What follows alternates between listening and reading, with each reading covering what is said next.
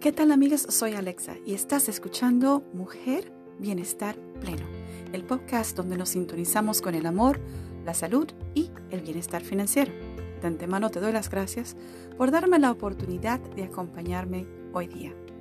Mi intención es compartir contigo ideas, vivencias y guías para que puedas disfrutar de una vida productiva y balanceada. Así que, empecemos.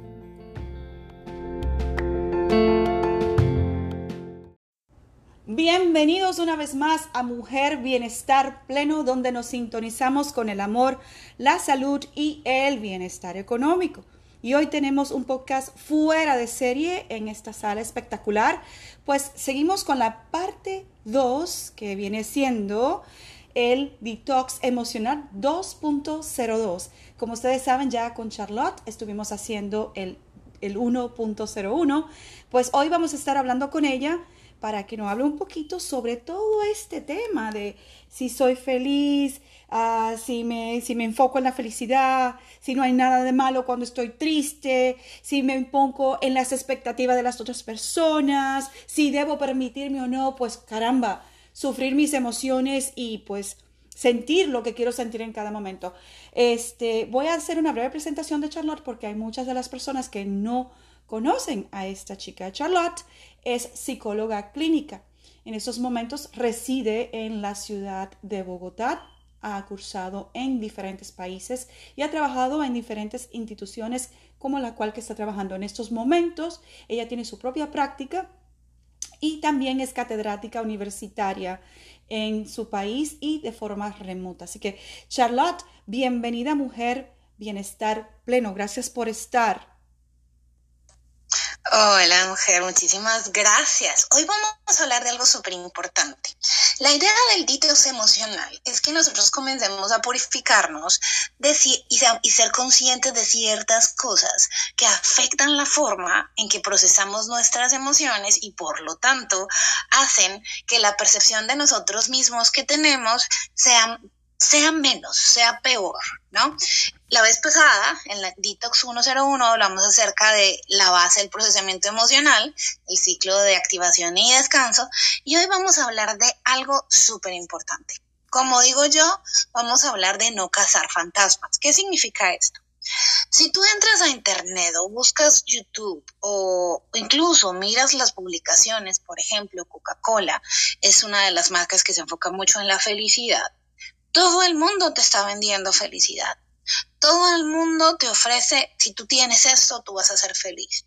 Si tú tienes esto, vas a ser mejor persona. Si tú tienes esto, vas a encontrar satisfacción en tu vida. Pero ¿qué pasa, Alexa? ¿Sabías algo? ¿Sabías que la felicidad dura de segundos a minutos? Realmente esta idea de buscar la felicidad se nos ha vuelto un grave problema, porque buscar una vida en felicidad, donde yo todo el tiempo esté feliz, se vuelve como perseguir fantasmas. Yo, por ejemplo, no creo en fantasmas, sé que hay gente que lo que lo cree. Pero si nosotros habláramos de perseguir fantasmas, el fantasma se supone que es un ser que no se puede tocar, no se puede atrapar. Así es la felicidad. Entonces, ¿qué pasa aquí? Me gustaría que todos los que están con nosotros en esta mañana pensaran en dos preguntas importantes. ¿Qué quieres de la vida? ¿Qué sientes tú que deberías tener para que tu vida fuera significativa? Esa es la primera. Y la segunda, ¿cuáles son los deseos que nos mueven? Y esto viene muy atado con lo que hablábamos de los hambres emocionales hace dos salas atrás, donde decíamos que muchas veces nos apegamos de cosas para sentir, porque creemos que eso nos va a hacer feliz. Y realmente cuando obtenemos lo que deseábamos, no encontramos un significado ni una felicidad. Ahora, ¿por qué es importante que nos quitemos esta idea de la cabeza de ser felices? ¿Por qué es importante que nos quitemos esa idea? Porque siempre que tú busques la felicidad, todo el mundo te la va a cambiar.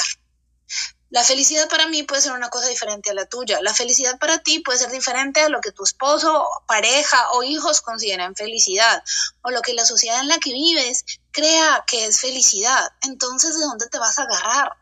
Si la felicidad se percibe diferente en cada quien. Y aquí hay algo vital. Vivimos en una sociedad que, a pesar de que estigmatiza mucho la salud mental, también le pone un hiperfoco al hecho de que debes ser feliz. Una persona sana mentalmente es una persona feliz, pero eso es mentira. Yo no necesito estar feliz las 24 horas del día para ser sano mentalmente. Esto es vital entenderlo. Y hay un punto central aquí, y es que en la sociedad que vivimos, donde era el psicólogo está mal porque estoy deprimido, aunque tengo todo en la vida, resulta que la sociedad nos genera mucha vergüenza porque me siento mal. Entonces yo como psicóloga no puedo sentirme, no puedo entrar en una crisis existencial porque yo soy psicóloga. ¿Cómo se supone que un psicólogo sufra de esta forma?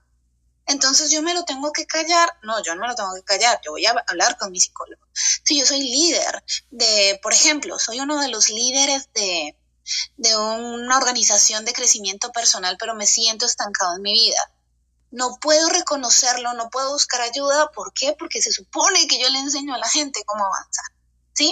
Entonces eso es súper importante, porque cuando nosotros nos centramos en perseguir la felicidad, realmente es como si nos encerráramos, como si cargáramos un peso encima que no nos deja avanzar. Y hay múltiples investigaciones acerca de la felicidad. Déjenme les cuento que hay tres cosas que son súper, súper investigadas. Y una es el amor, otra es la felicidad y otra es el dolor, son el sufrimiento. Son tres cosas que el ser humano ha investigado porque le hemos buscado hasta por dónde, ¿cierto? ¿Y qué han demostrado todas esas investigaciones acerca de lo que es la felicidad y, y la importancia de la felicidad? Que entre más yo me pongo presión para ser feliz, entre más estoy yo, necesito disfrutar la vida, necesito ser feliz, entre más me presiono, peor me siento. Entonces, entre más me enfoco a buscar la felicidad, más miserable es mi vida. Qué triste es eso, ¿no te parece? ¿No les parece? Es como, como el tema este de lo que te lo que te resiste persiste. O sea, en otras palabras, para mí no, no puedo agarrar el concepto completo, Charlotte, porque pues estamos viviendo en una sociedad y, y, no sé si tiene que ver por la gratificación de lo que hemos conversado quizás en el pasado, donde nosotros eh, el sentido de la vida es ser feliz. Y como tú me lo acabas de explicar ahora, me estás diciendo, es algo subjetivo. O sea, depende de lo que para cada persona sea la felicidad. Bien, hasta ahí yo entiendo todo esto. ¿A qué le atribuyes tú el tema de que la sociedad o cada uno de nosotros como individuo tenemos como base final alcanzar eh, eh, el tema de la felicidad? Em, y quería, quería hacerte una anécdota rapidito a, si me lo permites, a ver si, si esto te resuena. hay una persona que yo quiero muchísimo, que ya no está con nosotros, es el doctor Wayne Dyer, yo no sé si ustedes se acuerdan de él, y él hace una anécdota que a mí me encantaba por el tema de Ali. Eh, las personas que son muy llegadas a mí saben que mis amigos no me llaman Alexa, sino que me llaman Ali. Y eh, no tiene nada que ver con el nombre, sino lo que nosotros aquí en Estados Unidos llamamos Alicat, que son los gatitos que son callejeros. Y él hablaba mucho de que dos gatitos se encontraron en un callejón y un gatito le pregunta al otro, este, ¿tú por qué siempre estás contento? ¿Tú por qué siempre estás feliz? Y le dice, bueno, yo me eh, acabo de enterar que la felicidad está en mi cola, en mi, en mi colita. Y pues yo me la pasaba todo el tiempo persiguiendo a mi cola. Pero el día que me di cuenta que si caminaba adelante mi cola me seguía a mí, entonces por eso he sido feliz. Quería comentarte esto y a ver cómo te, cómo te parece, Charlotte. No, pues que te me adelantaste, para allá iba yo. Eso son las bolas de la tertulia. Entonces, bueno, estamos hablando de la felicidad, ¿cierto? De esa imagen en el televisor de toma Coca-Cola y sé feliz, de compra este desodorante y vas a ser, vas a ser súper super popular con las mujeres, o ponte este traje de baño y te vas a ver divina y vas a sonreír porque te vas a sentir súper bien. Como la imagen que nos venden en el marketing, que nos vende la sociedad. Un ejemplo, eh, sigue siendo un estereotipo en nuestra cultura que la mujer para ser eh, realizada debe, debe tener, casarse, tener hijos y ser profesional. Ahora, si una mujer se casa y se queda en su casa con sus hijos y eso la hace feliz a ella, poder para ella, qué delicia, ¿cierto? Y hay mujeres que se casan y tienen hijos y son profesionales y les encanta y esa es su vida y es muy satisfactorio para ellas poder para ellas también. Sin embargo, hay mujeres que decidieron no casarse y también viven delicioso, ¿sí? Entonces, ¿qué pasa? Tenemos ciertos nosotros tenemos que hacer un examen interno de esas como imágenes que tenemos proyectadas de lo que se nos ha dicho que es la felicidad y qué tenemos que hacer, qué nos dice la investigación en relación a la felicidad nos dice lo siguiente, deja de perseguir la felicidad y qué es lo que vamos a hacer para poder ser felices sin obsesionarnos con ser felices. Debemos enfocarnos y aquí vamos a encontrar lo de la cola, Alexa, es utiliza tus fuerzas en enfocarte en qué, en tu propósito, en cuál es el propósito de tu vida, cuáles son tus valores, cuál es el significado que le vas a dar a tu vida. Básicamente, hay algo súper interesante y de pronto sería chido que miremos más adelante una sala sobre eso. ¿Y qué dicen todas las investigaciones en relación a la gente que tiene una vida satisfactoria, que se siente que su vida es significativa, que está llena, que esa gente que se va a dormir dice, Señor, gracias porque mi vida es espectacular. El hecho de que los seres humanos estamos hechos para servir. ¿Y qué pasa? Cuando yo me enfoco, en vez de buscar sensaciones de felicidad, momentos de felicidad, me enfoco en un proceso de crecimiento y de significado propio, de crecer yo, de que mi vida sea valiosa, de que yo le deje algo bueno al mundo, de que cada persona que toque mi vida sea una persona mejor porque yo estuve en ella, aquí es donde viene la felicidad verdadera, lo que es la felicidad integral. ¿sí? Como tú decías en el gato, que el gato perseguía su cola y cuando entendió que la cola lo seguía él, fue mucho más feliz. Entonces, ¿cuál es la clave para encontrar la felicidad integral o la felicidad sana? Es dejar de buscar ser feliz, pero buscar estar en bienestar no solamente a nivel personal, sino generar bienestar en cada una de las personas que yo toco en mi vida y que yo pueda dejarle todo el tiempo en este proceso de crecimiento, de buscar mi propósito y de buscar cómo yo influyo a través de, mi, de mi cosa buena en el mundo. Esa es la forma en que nosotros encontramos realmente una satisfacción, donde nosotros sentimos que nuestra vida tiene sentido, no, hay, hay un psicólogo que se llama, ay, se me va el nombre, yo soy malísima con los nombres, se apellida Seligman, él fue presidente de la Asociación Psicológica Americana y es uno de, los, de las mentes que propuso la psicología positiva. Y él habla mucho acerca de que cuando la gente, él tenía gente con depresión, una de las cosas que él hacía era mandar a la gente a voluntariados.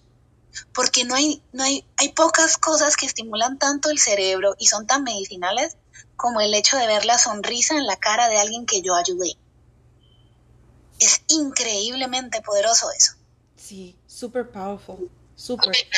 Um, Charlotte, cuando tú en tu práctica como profesional o cuando estás trabajando con los equipos que tienes en, Medellín, en Colombia o de forma remota, te encuentras con el dilema de personas que vienen a ti eh, ya sea porque se sienten deprimidas o porque no le encuentran sentido a la vida.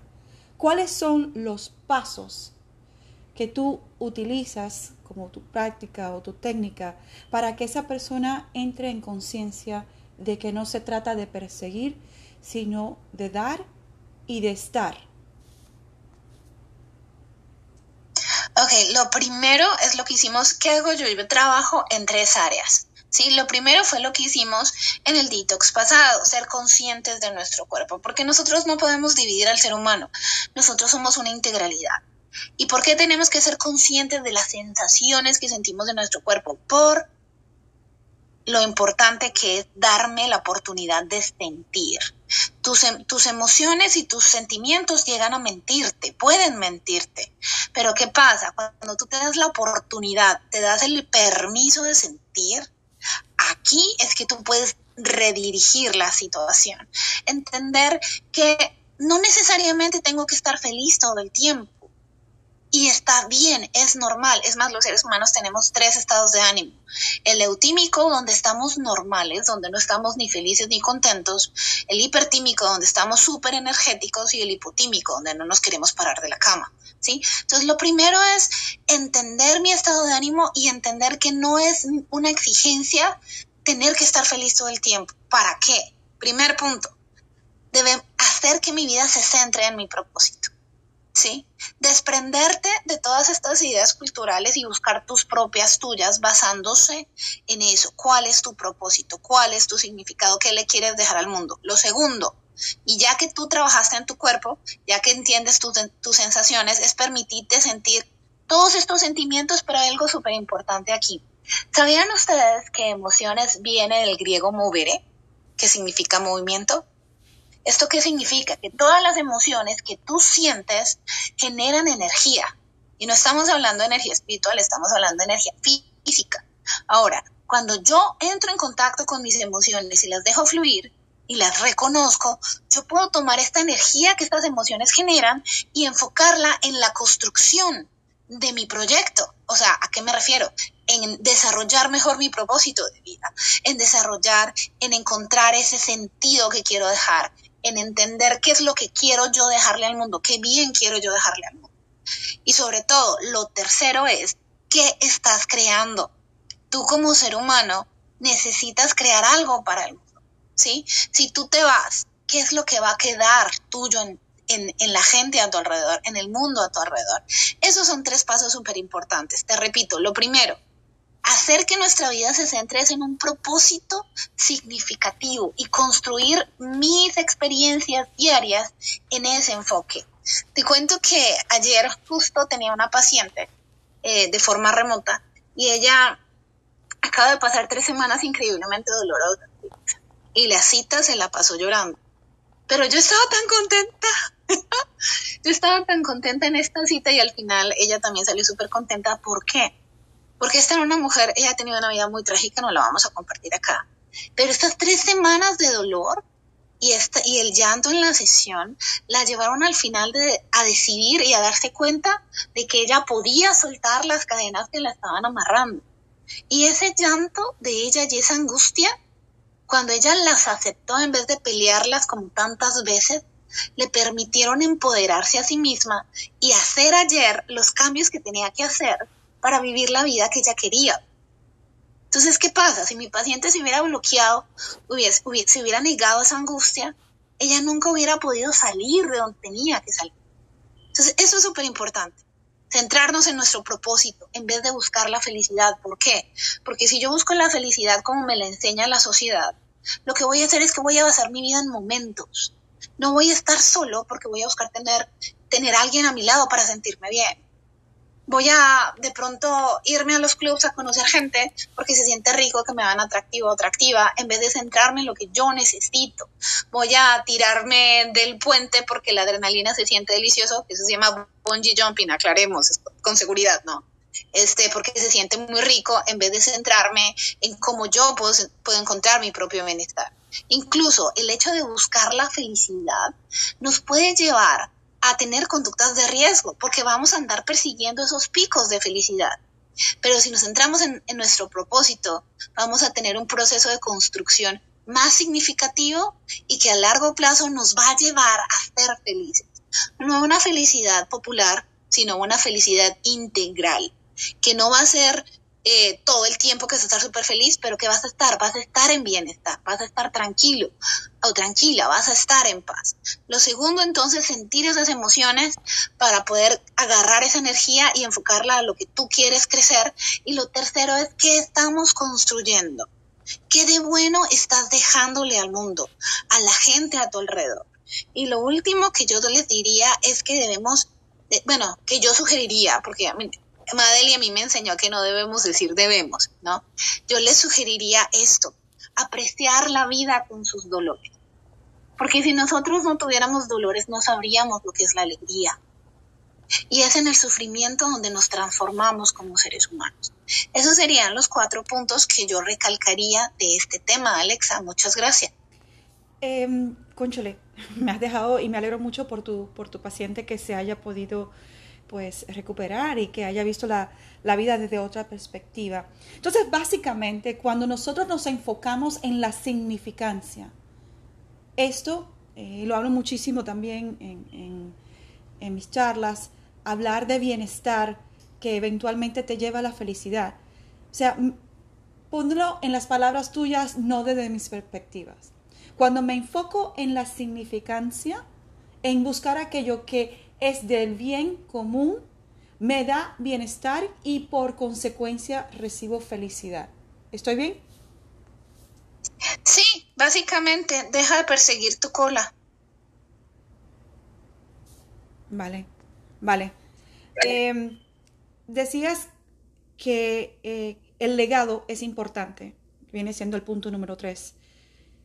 No todos tenemos claro qué tipo de legado o, como tú lo acabas de explicar, qué tipo de cosas buenas estoy construyendo que van a ser a beneficio. Por ejemplo, muchos de nosotros tenemos diferentes tareas, otro tenemos una profesión que no lo permite. ¿Qué le dirías tú a una persona que en este momento está en un trabajo que no le sirve, que no le gusta, que lo necesita para su supervivencia, pero que entiende que de ninguna manera esta persona está dejando un legado o está construyendo algo para el beneficio de los demás.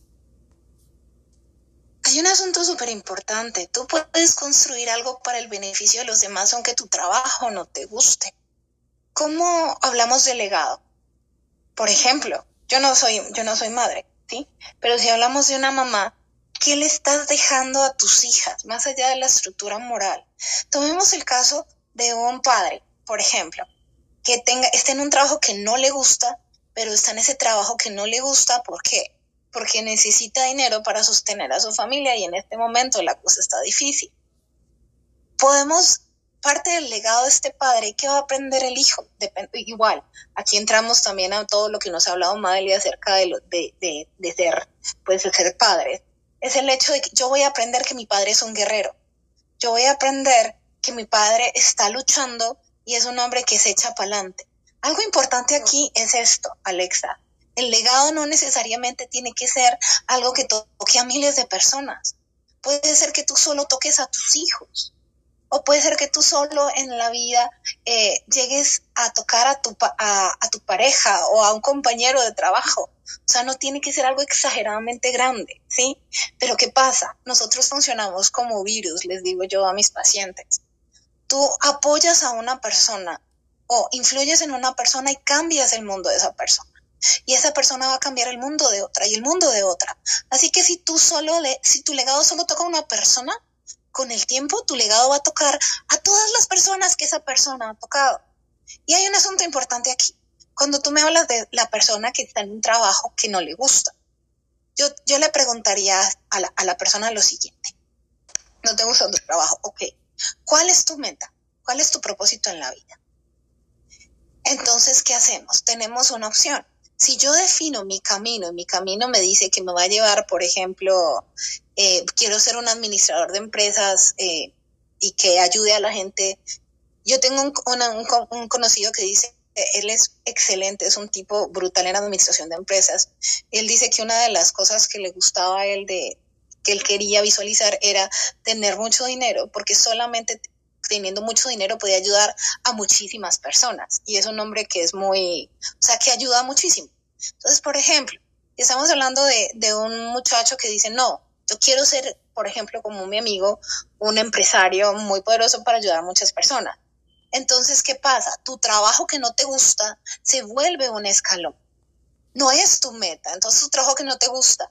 Bueno, ¿cómo esta experiencia que tú estás viviendo te va a pulir para llegar a ser el hombre que tú quieres ser? Para, o para llegar a ser la mujer que tú quieres ser. ¿Qué vas a tomar de esta experiencia para seguirte moviendo hacia el propósito y el significado que tú quieres alcanzar? Es importante que recordemos que lo que pasa en nuestra vida era lo que tenía que pasar. ¿Y por qué tenía que pasar? Porque pasó.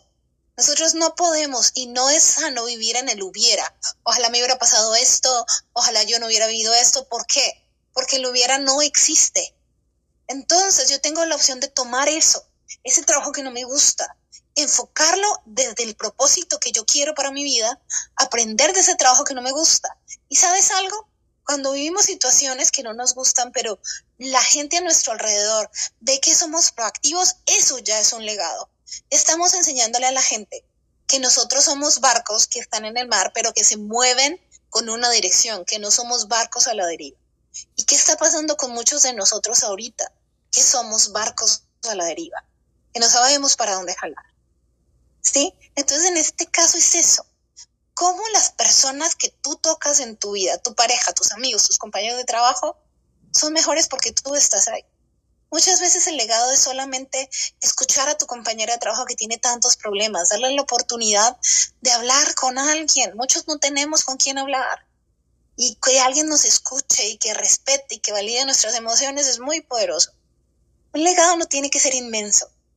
Todos los legados, todo lo que tú tocas a la gente que le genera bienestar es algo transformacional, que van a pasar 20, 30 años y todavía esa semilla que tú pusiste en el corazón de esa persona, que esa persona compartirá con otros, seguirá tocando vida.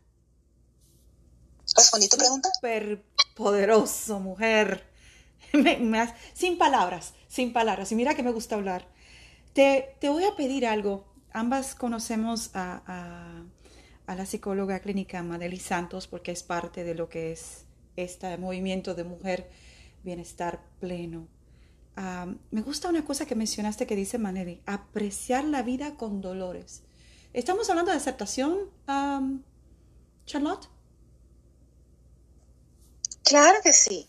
La aceptación de la experiencia humana como lo que es, integral. Yo no puedo, y literal, hay, hay, evidencia científica de esto. O sea, cuando, nosotros, cuando Madre habló de, de toxicidad emocional, hay un montón de investigación de esto. Hay una psicóloga que se llama Susan David, que es de Harvard, que es una de las que propone eh, el tema de agilidad emocional. Y ella hace muchísima referencia a la investigación. ¿Y qué pasa? Si yo quiero tener una vida saludable, una experiencia humana satisfactoria para mí, yo necesito aceptar las emociones negativas en mi vida. Porque esas emociones negativas hacen que yo entienda el espectro de la felicidad o de, o de la satisfacción y del bienestar. Incluso, ¿sabes algo súper importante, Alexa?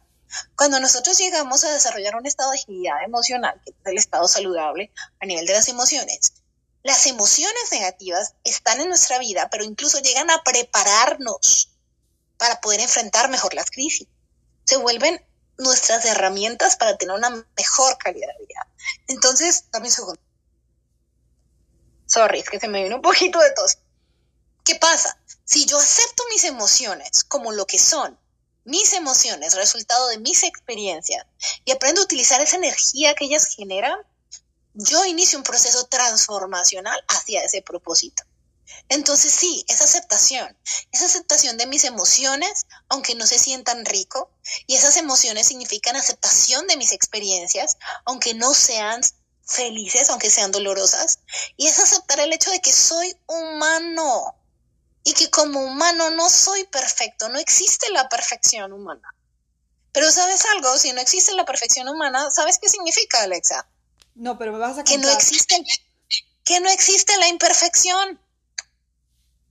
Claro, porque no hay dualidad, no puede haber uno sin el otro. Exacto. Entonces esta idea de no, yo tengo que ser feliz todo el tiempo es una idea que nos lleva al autorrechazo. Porque entonces esas emociones, eh, eh, digamos, negativas, que aclaremos, vamos a hacer una aclaración acá, no es que sean malas, decimos negativas porque generan, no generan placer, pero no hay ninguna emoción que sea mala, ¿no? Si se gestiona bien. Entonces, ¿qué pasa? Si yo no acepto estas emociones en mi experiencia, mi mente las va a interiorizar, entonces yo soy malo, porque hay algo malo conmigo porque no puedo estar feliz todo el tiempo, ¿sí? Entonces, ¿qué pasa? Es como una bola de nieve. Si yo no acepto esas emociones, si yo no las identifico, las gestiono y redirecciono, utilizo esa energía de forma consciente, terminaré con el tiempo destruyéndome a mí mismo. Por eso es que entre más feliz busques ser, más miserable será tu vida.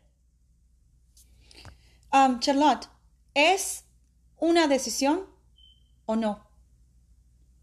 la felicidad no es una decisión. Explícame por qué. No. Volvemos a lo mismo. Eso es lo más, cuando la gente dice que la felicidad, es una decisión, quiero admitir algo aquí en confianza con todos ustedes. A mí me dan ganas de tirarles bolas de nieve a la cara. Literal, o sea, ¿qué onda con la vida? Aclaremos, hay gente que es más fácil para ellos ser feliz y qué rico por ellos, pero hay gente que no. Hay gente que se le dificulta más un estado, un estado continuo de felicidad. Pero volvemos a lo mismo. ¿Qué pasa aquí? La felicidad no es una decisión. Decir que yo decido ser feliz es decir que soy yo el único que tiene la capacidad de, de, de centrar y decir que todo es felicidad cuando realmente no es así. Yo necesito entender que para alcanzar la verdadera felicidad necesito estar en bienestar. Y por eso la felicidad no es una decisión. Cuando nosotros hablamos de decir que la felicidad es una decisión, significa lo siguiente, Alexa.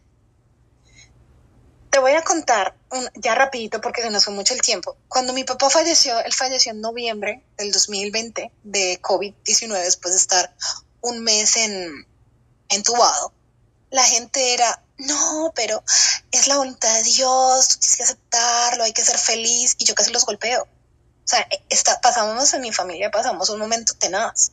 E, es, increíblemente doloroso tener a alguien, alguien entubado y esperar todos los días la llamada del médico a ver qué te dice. Y yo creo en Dios, y para mí no fue la voluntad de Dios que mi papá falleciera, porque no es la voluntad de Dios que nosotros suframos. Pero ¿qué pasa? Cuando la gente me decía, no, tú tienes que ser positiva, tienes que ser feliz, la gente no reconocía el hecho de que yo estaba en dolor. Ahora, en este momento en el que estoy, para poder estar en bienestar, yo tuve que llorar, yo tuve que reconocer que estaba dolida, angustiada, estresada, preocupada, frustrada, enojada, para poder llegar a un estado de tranquilidad y bienestar con el hecho de que papá falleció.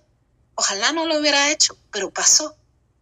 Cuando yo me centro en que la felicidad es una decisión, entonces en vez de vivir mi tristeza, entenderla y respetarla, me obligo a ponerla de lado porque yo tengo que ser feliz. Cuando la tristeza tiene un propósito para ti. La tristeza está ahí porque hay algo a lo que te tienes que adaptar. Y solo entenderás cuando te permitas sentirla, cuando te permitas fluirla, no bloquearla. Porque déjenme les cuento algo y lo vuelvo a, repetir y lo repetiré hasta el día que me muera. Emoción que tú no sientes, emoción que se queda atascada en tu cuerpo. Emoción que tú no sientes es un kilo de piedra que vas a comenzar a cargar el resto de tu vida.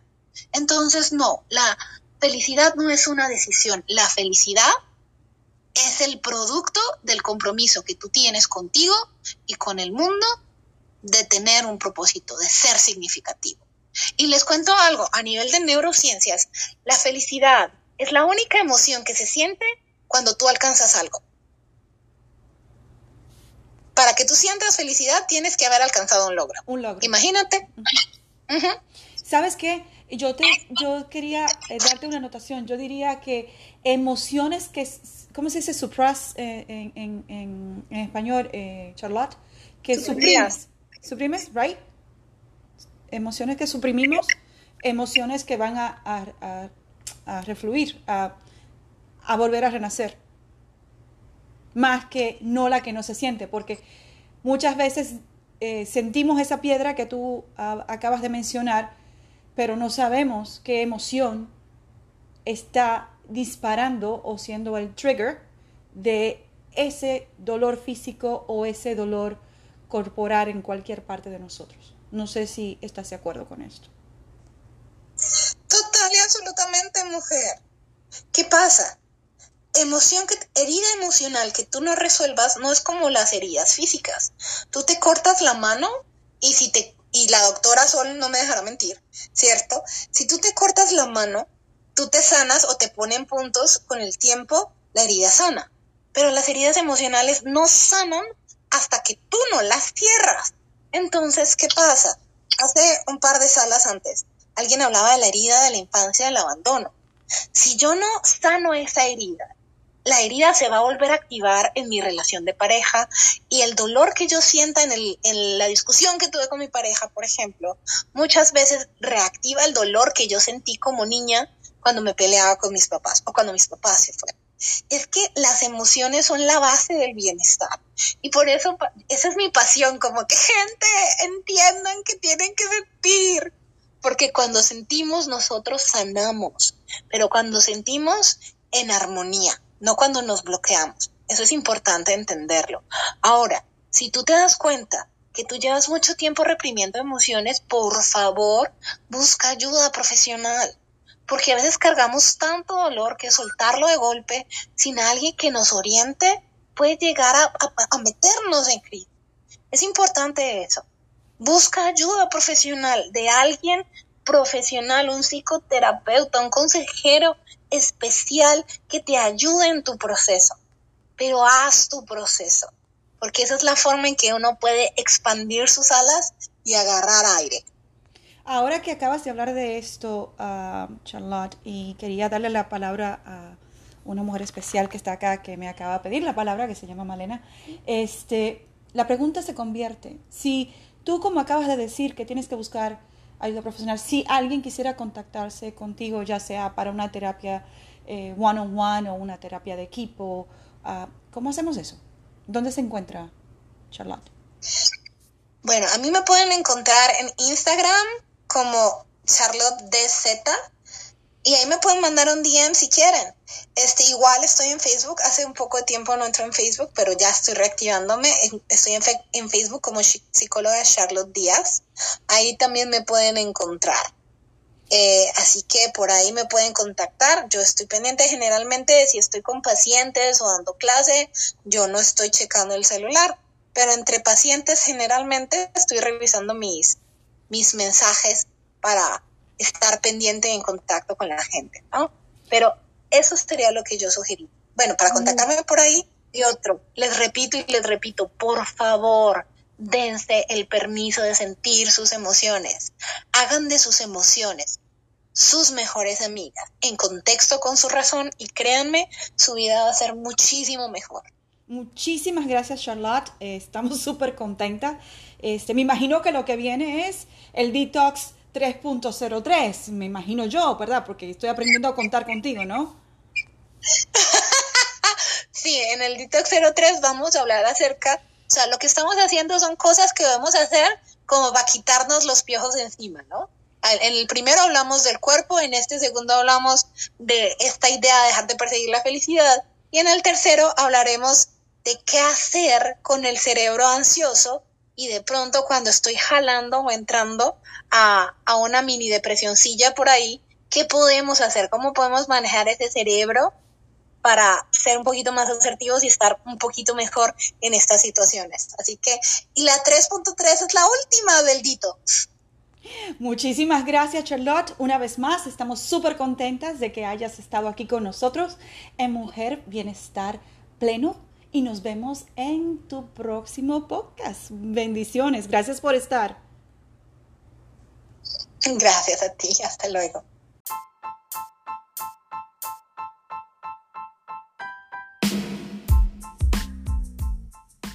Una vez más, te doy las gracias. Sintoniza cada miércoles con Mujer Bienestar Pleno, donde estaré compartiendo contigo experiencias y guías de cómo sintonizar con tu bienestar.